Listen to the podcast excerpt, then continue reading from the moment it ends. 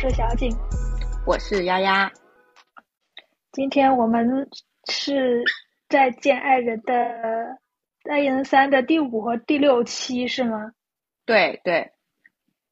我宣布，我再也不看好老纪和王诗晴了，太可怕了，老纪。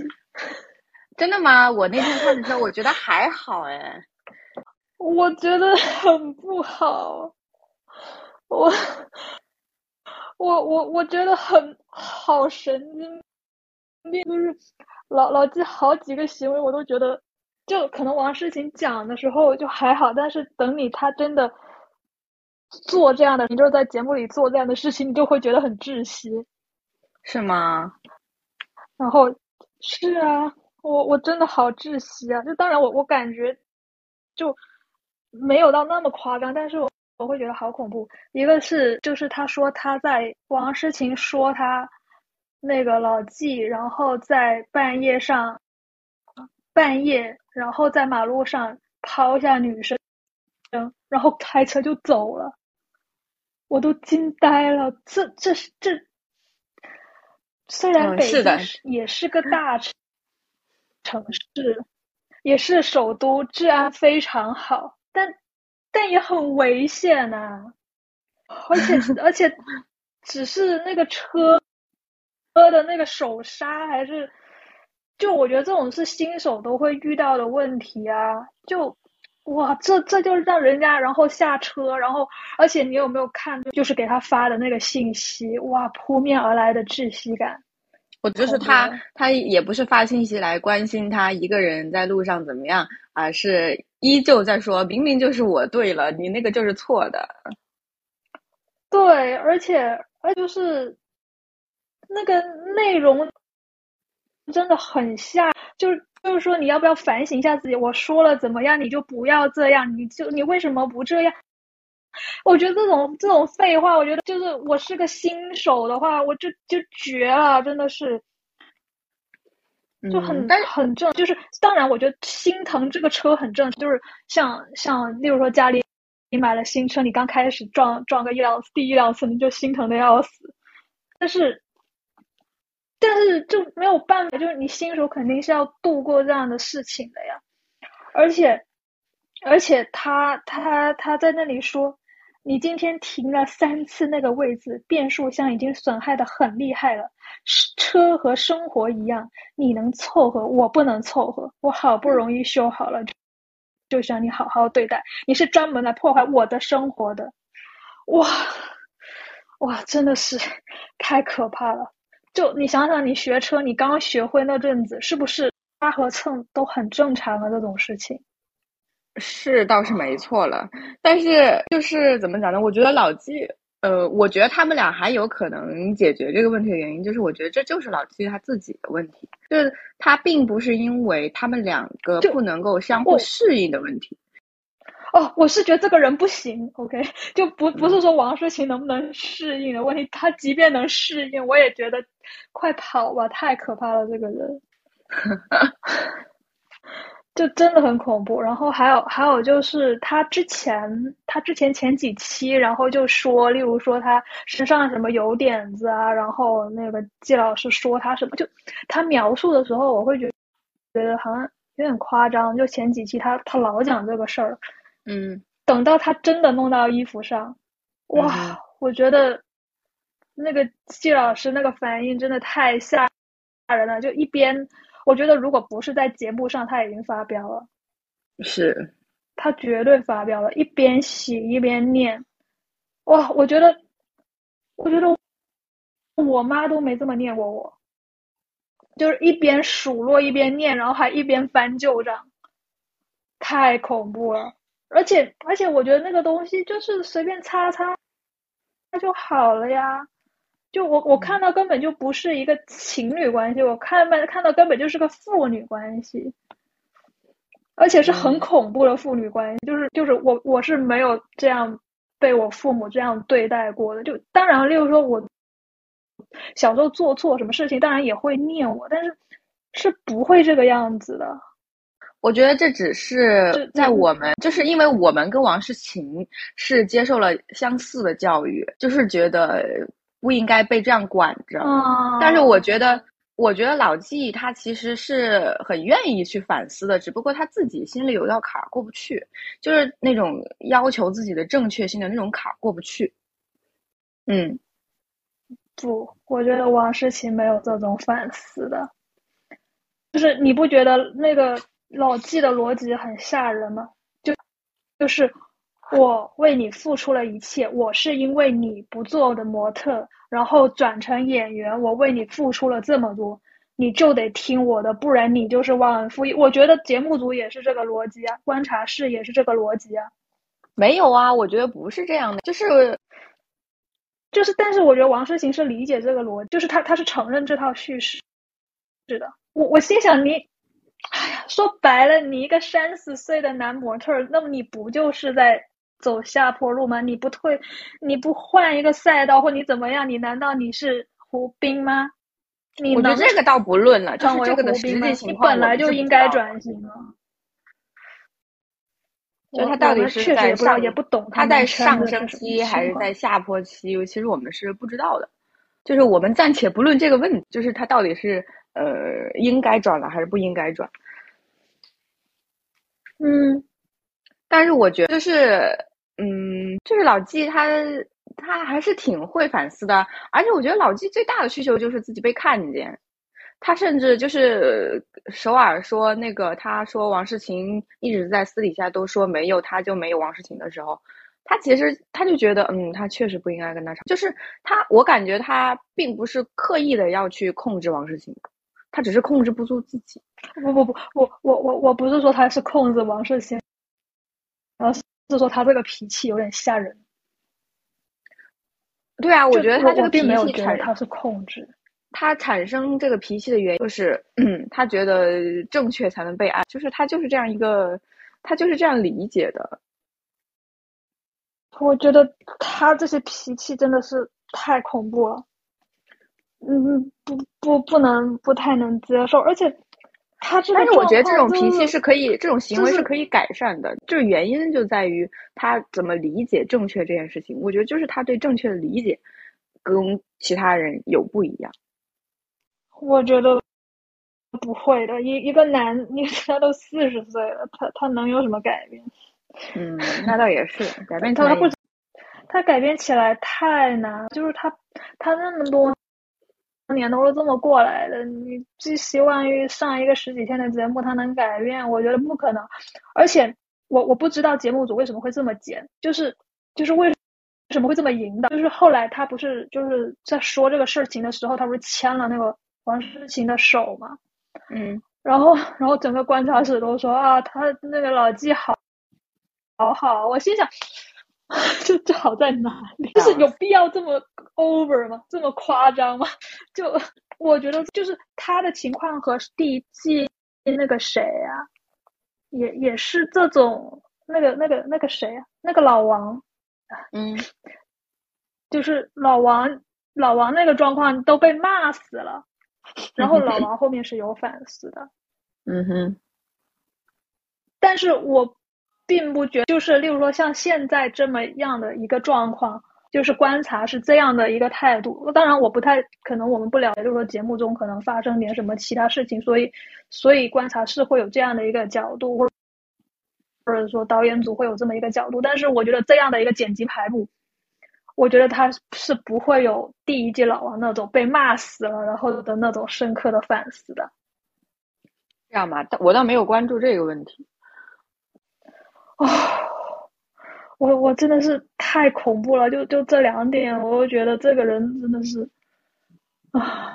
但我觉得倒也不用，就是立马下定这个定义，而且就说这个人怎么样，我觉得呃，倒也不用就是这样否定了这个人吧。就那那那我那我只能期望那个那个之后让我改观吧。反正就是这这一期之后，我我就我就我要我要立马转变我的态度。笑死。他他得做很多别的事情，我才会对他改过。就而且而且而且还有一个周边的八卦，就是他跟罗云熙不是拍了个电视剧嘛，然后他在片场可能不小心打伤了罗云熙，嗯，但是具体情况呢，我们也不太清楚，因为流出来的事情就各执一词，然后罗云熙也没有说什么，就是就公开场合哈，没有说什么，但是我觉得他微博的道歉就很吓人。就是他其中有一句，就是可能他那个道歉微博下面有个留言说，他说他因为愧疚扇了自己很多个耳光，是有一点极端。这个一个人，一个人，对呀，一个人他觉得这样是是一个真诚的道歉，我我我很难对他有一个比较正面的一个一个。一个一个态度也好，或者说一个反馈也好，而且当时好像打打的挺挺严重的，罗云熙好像缝针啊，然后然后好像吃流食，那当然这些都是八卦了，不太清楚。但是打人这打伤了这件事情是事实，可能误伤吧，误伤这个词比较准确，误伤的是事实。然后他道歉也是他自己微博讲，就是我刚刚讲的那两段他自己讲的话是他自己讲的。就不是什么八卦啊打的多伤啊，这种我们都不清楚，但是就很吓人。嗯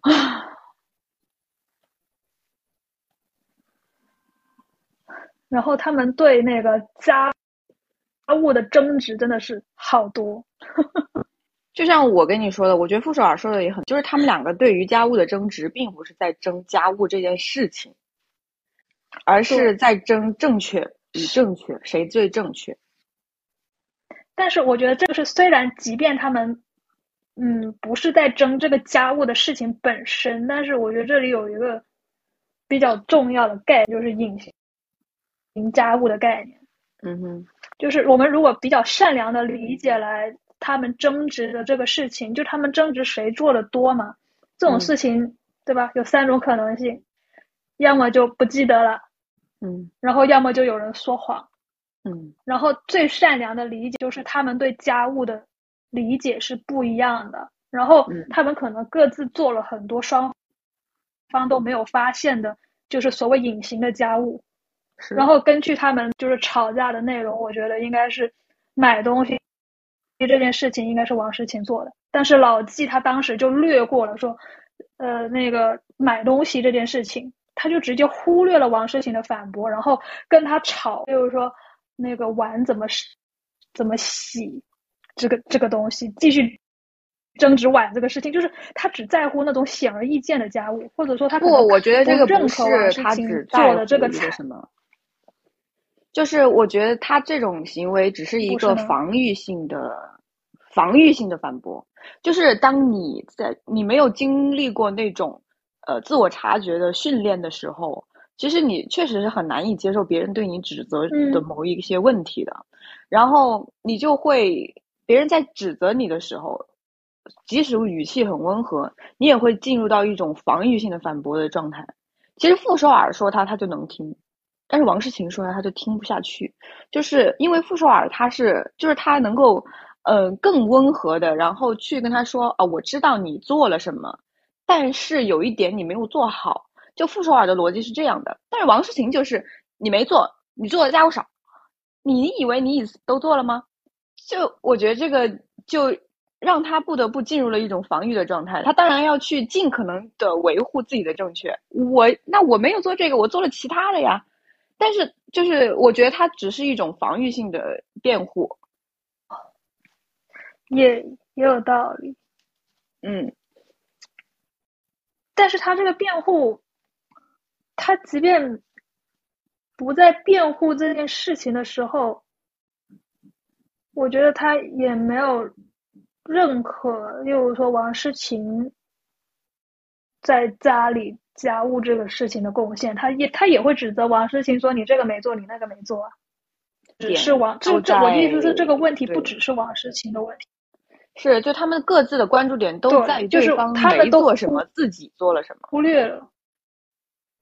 我觉得这也很人之常情。是的，所以我觉得他俩还是沟通的就是你看得到就是家务。是，我觉得季真的很难沟通，我觉得季老师太难沟通了。我觉得得像傅首尔那样，就是能够你得你得傅首尔那种水平。对对对，一般的水平确实没有办法，没有办法跟他呃沟通。就他跟傅首尔，我觉得还蛮关系蛮好的。傅首尔还挺爱老爱那是因为傅首尔傅首尔压得住他呀。嗯。首先，傅首尔本身就是一个在感情上。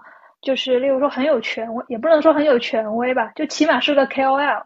嗯，然后他肯定是觉得说他讲，而且他是个外人，然后然后讲的肯定也是相对来说比较有道理的，而且副手的嘴巴那么能叭叭叭，肯定是肯定是能压着他来讲的。嗯，我我觉得他嘴皮子其实不利索，而且他也不能跟傅首尔生气啊。是。但是我觉得傅首尔是在指责他之前会给他一定的关怀的，就是傅首尔能知道老纪想要什么。哦，哦。但是王世勤，我感觉好累哦！我骂你之前还得还得给你关怀。但是是这样的啊，就是如果你们两个是奔着解决问题去的，那你就还是得解以解决解决这个问题为目的。但如果你们两个就是想纯粹的情绪发泄，那你发泄就好了。你们俩吵了吵了，散了散了，无所谓的呀。但是他们两个又不想离婚，唉，你说他们之后会不会直播带货？我觉得很有可能哦。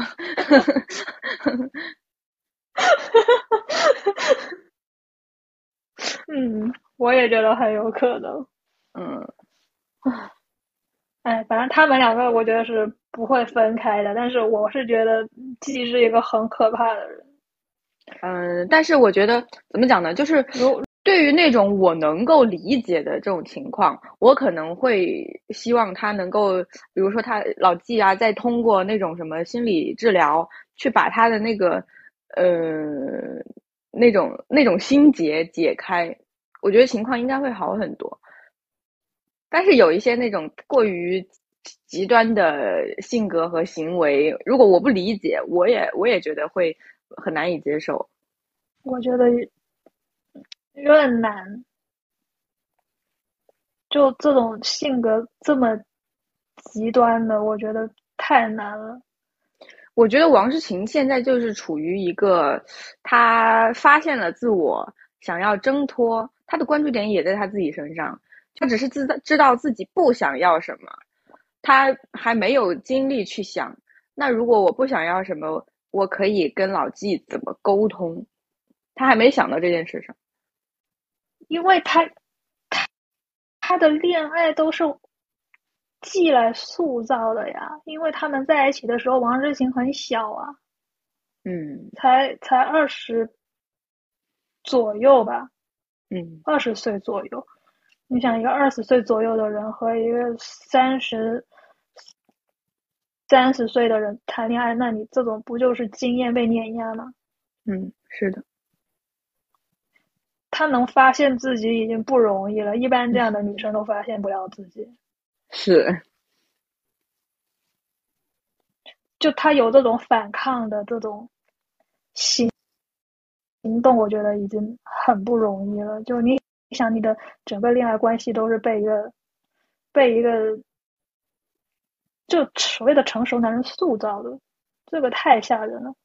嗯，所以说这种还是要谈一个，也不是说不能跟年纪大的谈恋爱，而是说你在比较小的时候，还是先试试看跟同龄人谈个恋爱，看看再说。对对对，是的。对，就如果你跟同龄人已经谈过了，你大概知道恋爱什么样子，那之后就。没有关系，是，但是像这种就是恋爱关系都是这种这种真的是你你很难想象，例如说读大学的时候，然后你跟一个社会人士谈恋爱，哦，那个还挺危险的。如果这个人你真的不熟悉了，对，很危险。我就瞬间想到了《装腔启示录》。嗯，就是说那种上流社社会的男男的就很喜欢找那种不太懂的那种女孩子，然后就就是希望看你掉落的时候的那种挣扎，就那那一段。嗯，烧仓房。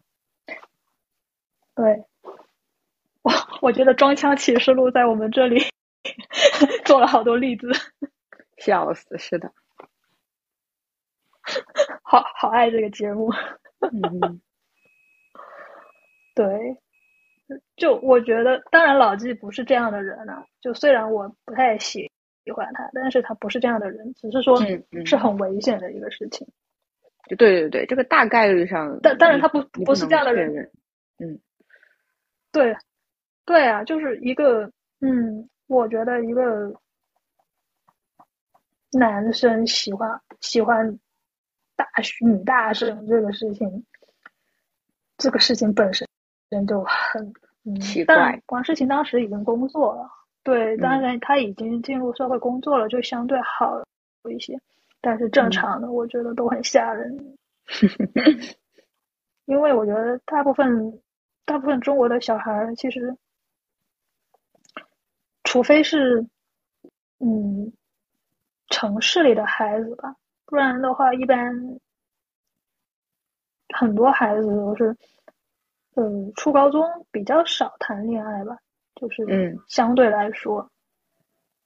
是，就都是经验不太多，都是比如说你大学才慢慢开始就是接触和理解这个社会，而且你年轻的时候就是很容易被那种经验丰富，然后经历过一些那种社会的呃叫什么熏陶的那种人，就是他你会被他们的经验，就是很容易被这种东西吸引。哇，这个人懂得很多啊，然后又怎么怎么的，会的。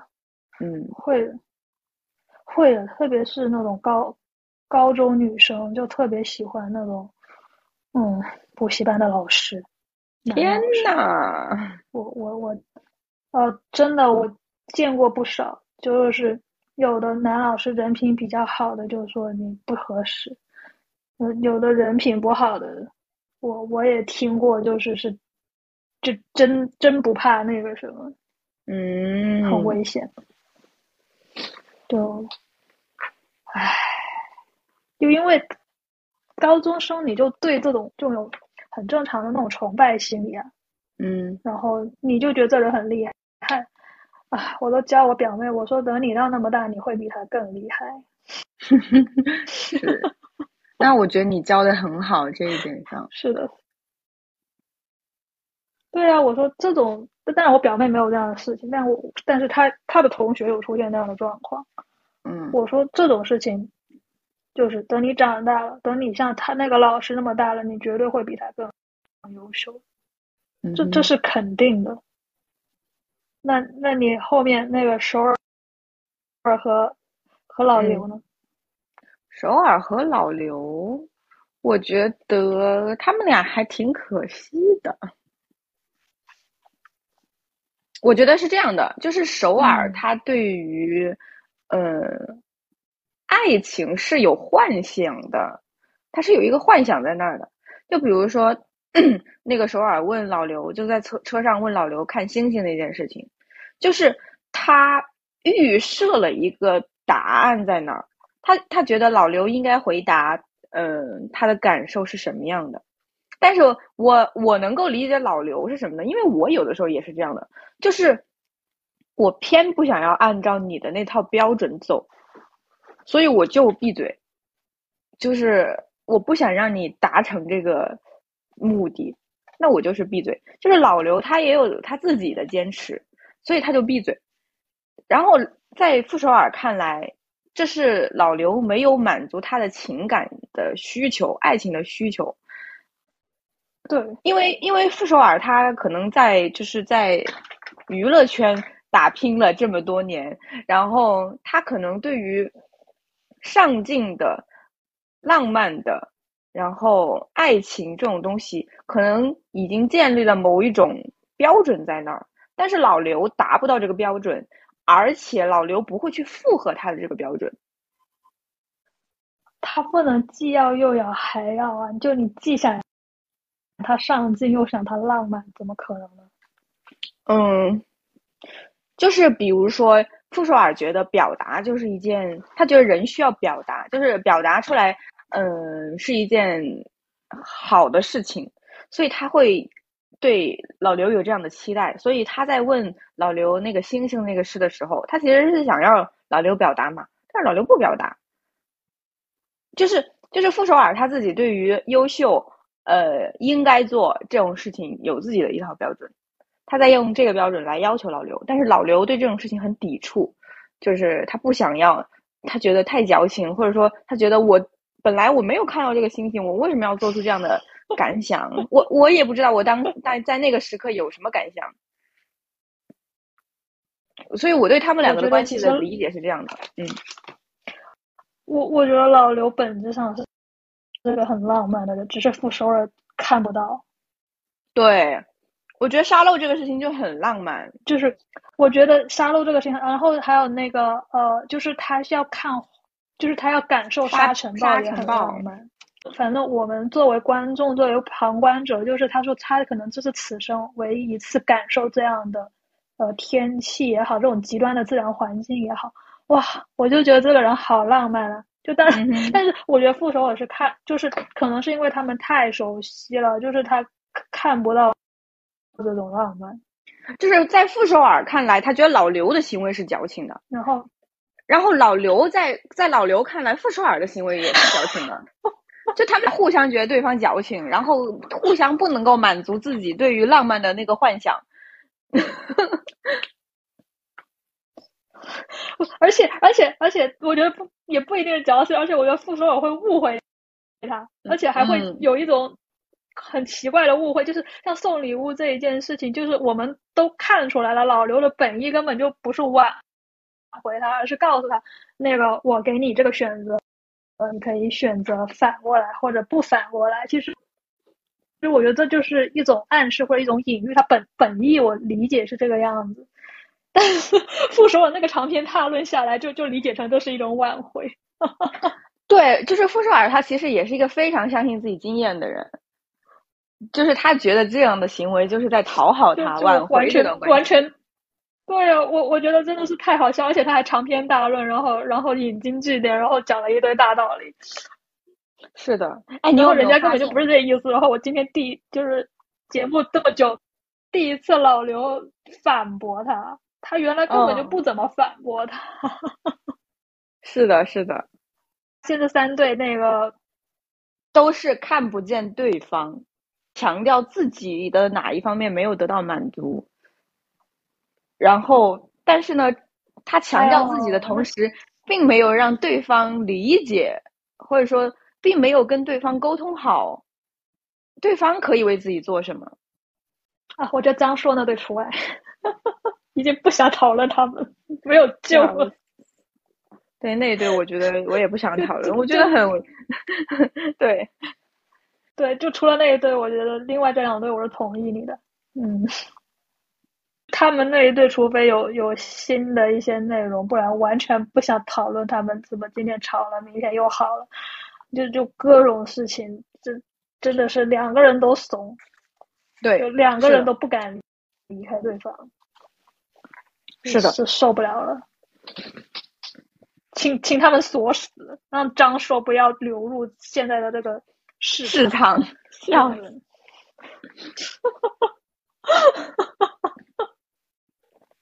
太吓人了。我我觉得老老刘，但是我觉得老刘其实他给傅首尔选择，嗯，这个事事情吧，嗯，他怎么就完全没有自己怎么想呢？就是。我觉得他这种就有有一点点像，当然我觉得这个类比不太对，就就一个男的，嗯，比如说跟女生的关系到了一个比较糟糕的状况，然后他就冷暴力或怎么样，然后就等很被动，然后就等女生说分手。我觉得他就是这种状况，就是他不想做决定。其实老刘自己不想主动说分开，他感受到好像傅首尔想分开。然后他会把这个选择的权利交给傅首尔。就是节目看到现在，我不知道傅首尔不是，我不知道老刘他的本心是怎么样，就是他本人的意愿究竟是怎么样。我感觉他是不想分开的，就是他在想，但是我觉得他们之间的关系啊，嗯，就他他们之间的这个关系，就是呃，让人觉得惋惜，就惋惜在他不是那，就是老刘不是那种呃，像像那种分手的男男生女生就这种推卸责任，他是想肩负起责任，但是他又不敢做这个决定，就是推拉的那个过程。是的，但是我我刚开始看到他们这一对，真的是，唉，好想哭。唉对啊，就是自从老刘想通了，就是自从有一期老刘想通了，就是在那个李静是叫李静吗？没有叫错吧？就是在李静的帮助下，他们想老刘自己想通了，他其实他在这段关系里面其实没有那么爱傅首尔，呃，他也更多的是爱了自己。就是他在想通了这个事情以后，他就已经不别扭了。他知道他自己现在爱的是自己，然后，嗯，他就没有那么多的付出感，然然后他也也能够原谅这件事情，然后，嗯，从那件事情以后，我就感觉老刘的态度就已经转变了，就是他他能够承认自己，嗯，更多的是关心了自己，然后他就他就后面都选择的不离婚，但是呢，他为什么后来又又有几次会选不知道要离婚呢？因为他感感受到傅首尔的态度是想离开，所以他才选择了想离婚。是的，是的，我我完全能感受到这个事情。是的，哎呀不不过，说实话，即便是外人觉得惋惜，但是生活还是就他们的。所以说，不管傅首尔有什么天真的幻想也好，或者说他觉得这样的爱不够也好，我觉得也很正常。对对对，而且我觉得最好笑这一期，我觉得最好笑的笑点是，不说我说真的不能比较，真的不能比较。那个那个是那个那个季老师给给王诗晴充分的人生建议，充分的人生指导，给出了很多意职业上的意见，那又怎样呢？太吓人！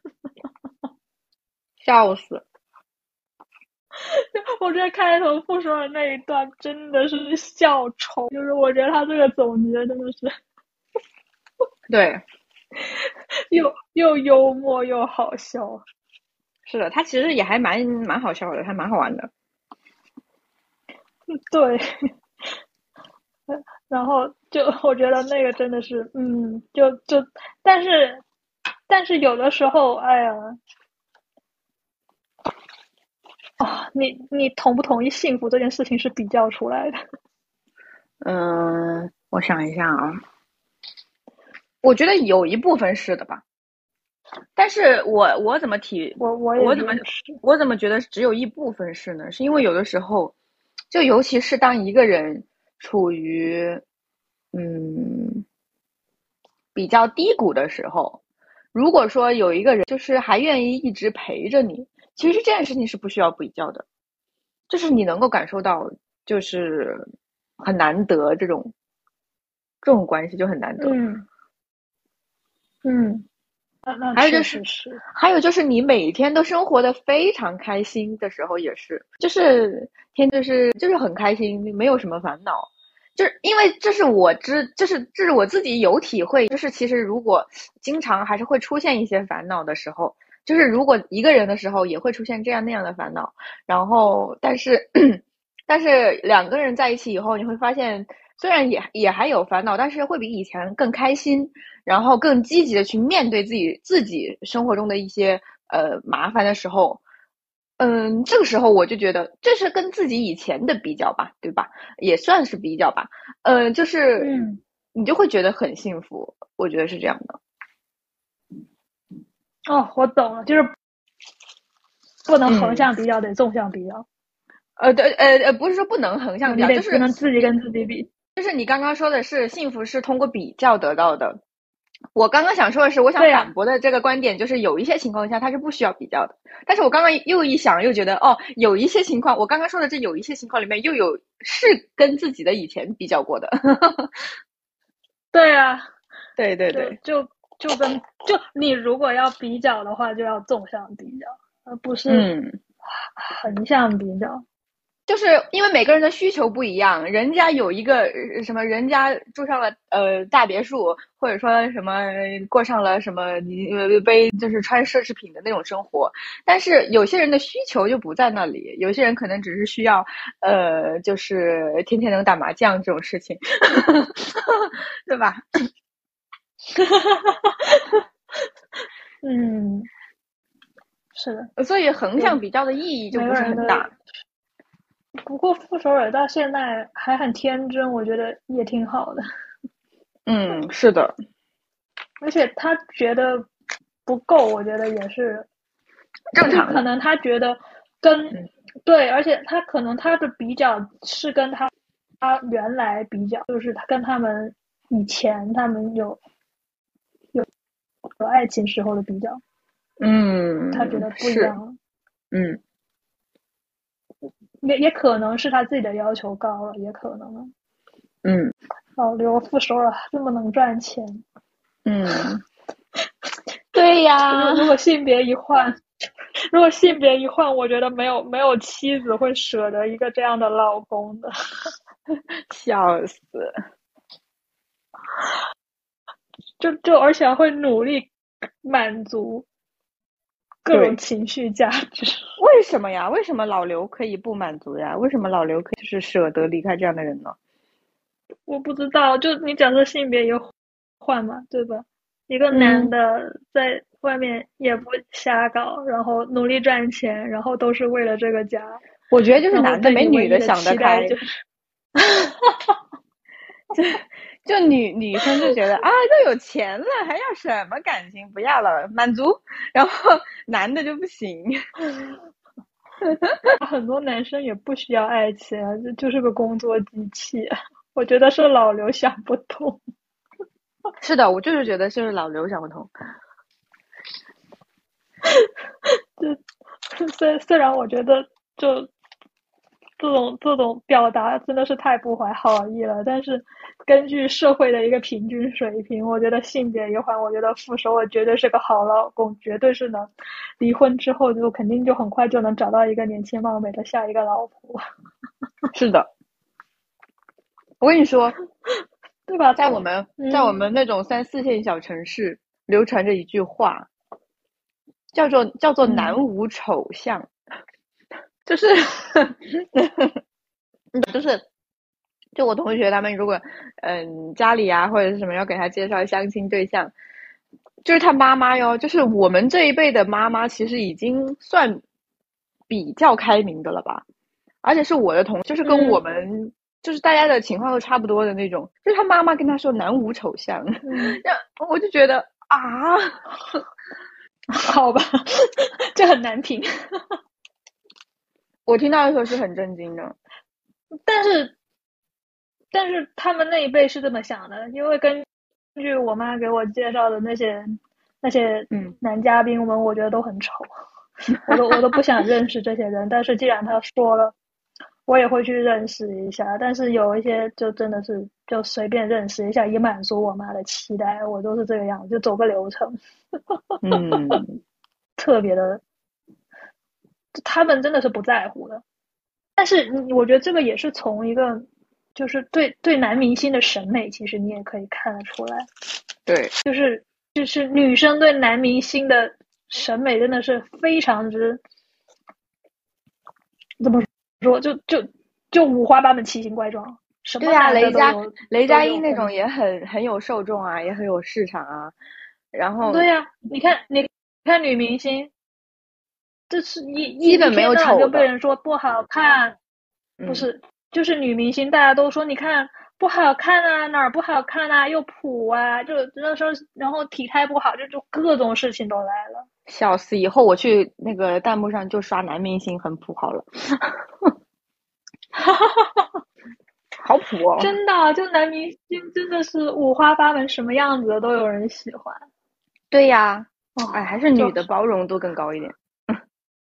真的，我跟你说，我包容，就是不要说别人，就就以我自己为例，就是我我我看了那个最新最新两期，还是反正就是讲那个呃倪妮和白宇的那部剧，嗯，西出玉门，然后里面不是有金瀚，对，西出玉门，然后他们上那个快本嘛，然后金瀚不是被誉为古装丑男吗？啊。然后我上了这综艺，我看金瀚好像也没那么丑，笑死！我们说男明星丑，例如说都限定在一定范围内，例如说古装丑男，然后你看他现代装好像也还行了，对。哎，对，我但但是你说这些评价女明星的到底是男生还是女生呢？其实我觉得女生也也也也挺多，就是大家都就是厌女，并不仅限于男生。对，女生更多。对呀，对呀。但是这个事就是，我觉得舆论这个事就是你说多了，它就是真的。我觉得是这样的，是整体。我觉得是因为整体的社会对于女性的这种美貌的要求太高了，以后，就是我觉得女生在看到一个不那么漂亮的女明星的时候，她心里就会觉得，那我也可以啊，这种人怎么可以？凭什么？不太懂。我也是。对女，我对女明星其实没有什么颜值上的这种好，就是就很少说女明星不好看。啊，我也是。但是我会说，八字女明星演演技好，好差，笑死。就是对于不好看的，不是对对于演技差差的女明星，我都推荐他们做坦，就是请你在红毯上惊艳四射，不要来拍戏霍霍我的演技。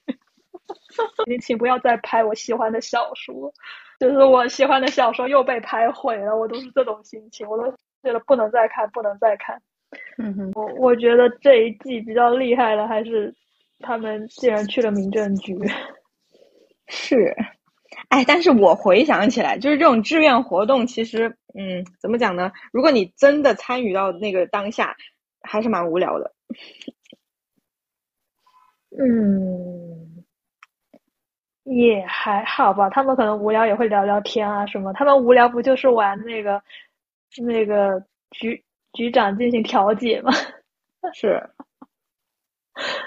他他们这不是调解过。我我觉得，嗯，其实我说实话，就是呃，如果语言不太通的话，我觉得调解那个部分其实，呃，如果在当下的话，其实挺尴尬的，能起到的作用不大。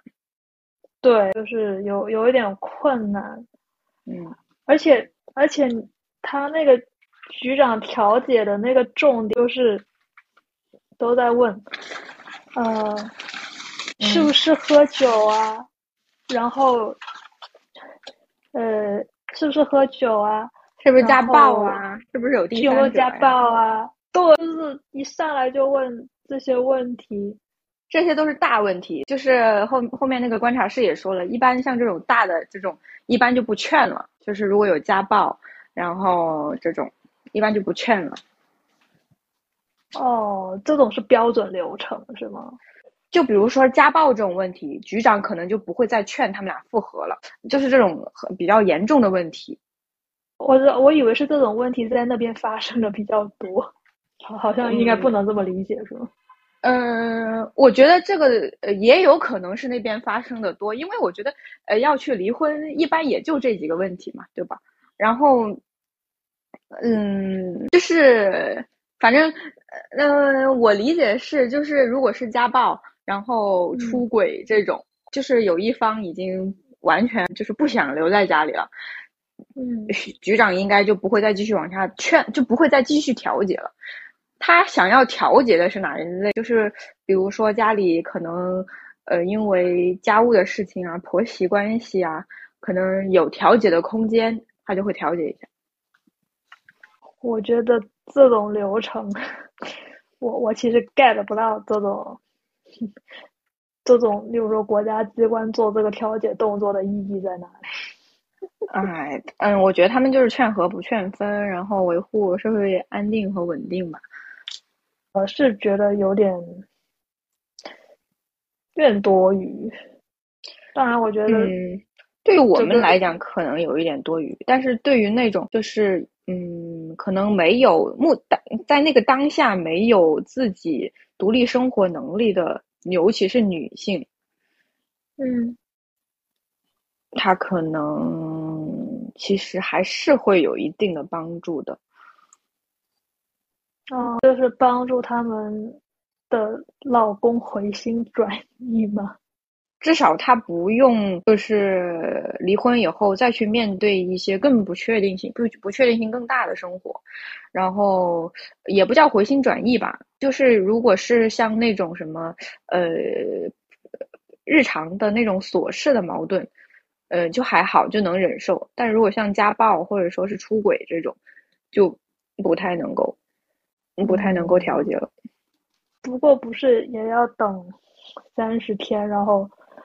那个再再来，然后再对，我觉得三十天这个对于家暴受到家暴的女性来讲，真的是太恐怖。就是因为你一开始你们还没有离婚这个想法的时候，他可能只是碰到事儿了会打你，但是你一旦你提出了要离婚这个想法，然后就是就是彻底激怒了，就是彻底撕破脸了，嗯，然后。如果说在这三十天里面，他们还要生活在一起的话，我觉得对于这个女性是非常危险的。对，我觉得这种，反正听说司法实践，就那种网上那种离婚律师嘛，然后说这种其实司法实践里面，他们第一次也是，嗯，假设起诉啊，就那种诉讼的话，其实第一次也不会判离的，嗯。离婚有冷静期，那结婚就得深思熟虑。是的，是的。啊，但是但是说实话，话是这么说，但是谁能想到呢？是，对呀，事实证明是没有用的。就是你不到，就是真的结婚，你根本不知道这个人是这个样子的。对呀，就很吓人，这个才是最吓人的地方。说网上说什么啊？怎么识别啊？然后这都没有用。嗯，你看看，因为个体的案例是复杂的。对啊，所以我觉得这种事情你是真的不知道的，因为你没有分手，你怎么能见见到人品呢？没错，是的。对啊，对啊，就是都是分手见人品的。都都是不知道的，所以就真的是好危险、好吓人。而且，嗯，就是傅首尔他们那个里面，就是发现去去的那些女生好多都不会讲普通话，然后大部分男生还是会讲的。我觉得是不是就是欠发达地区的教育资源也太不平均了？但是我感觉也没有很多吧，我觉得前面来的那几对都不怎么讲普通话，就是男的女的，不管男的女的。但但我感觉男的普通话水平好像会高一点，相对来说。嗯，好，好像是这样，就是才那几对里面看是这样的。对啊，我还挺震惊的。嗯，就是不知道是不是。其他的地方都是这样，还是说，嗯，搞搞不太清楚。反正我我觉得吧，民政局那里还是，嗯，我我我反正是，就是我作为一个观众，我其实 get 不到他们里面的那种，就是里里面就是两个空间之间，就是他们描述的那种很很什么的那种感觉，我就觉得。就听不懂别人讲话，很尴尬。对，其实我觉得两个空间，哎，我觉得这就是把它意义化了。就是有的时候很讨厌这种，就是刻意的这种对比。对我，我觉得就是我觉得这种事情跟地区没有关系。就假设假设你这个人对吧，来来来，比如说江南地区，然后一边他们都是讲吴语的地方，那我们也听不懂啊。那假设我比如说去到这个地方，然后他们他们讲讲讲那些方言什么的听不懂的话，那我也觉得很尴尬。我怎么我怎么会感受到，例如说两个氛围的差异呢？我觉得这种就 节目组强行给意义。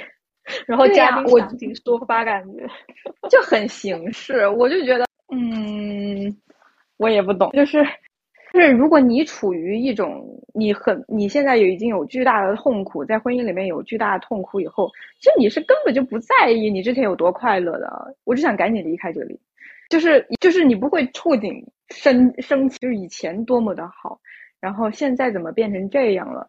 我觉得。有的时候，在那种很难过的时候，就是已经在一个环境下很痛苦了以后，就是你心里只会想，我只想离开这里。就跟我这个这个，我觉得不好说。就我觉得这个是个人的不能，对对，不能类比。但是，但是我是如果我带入里面，我假设，例如说我听不懂，呃，一些方言啊什么的，我会很尴尬，因为。因为我回老家，我就经常听不懂。我而且我不能说听不，就是他们要讲的比较慢，我才能听得懂，就属于这种的。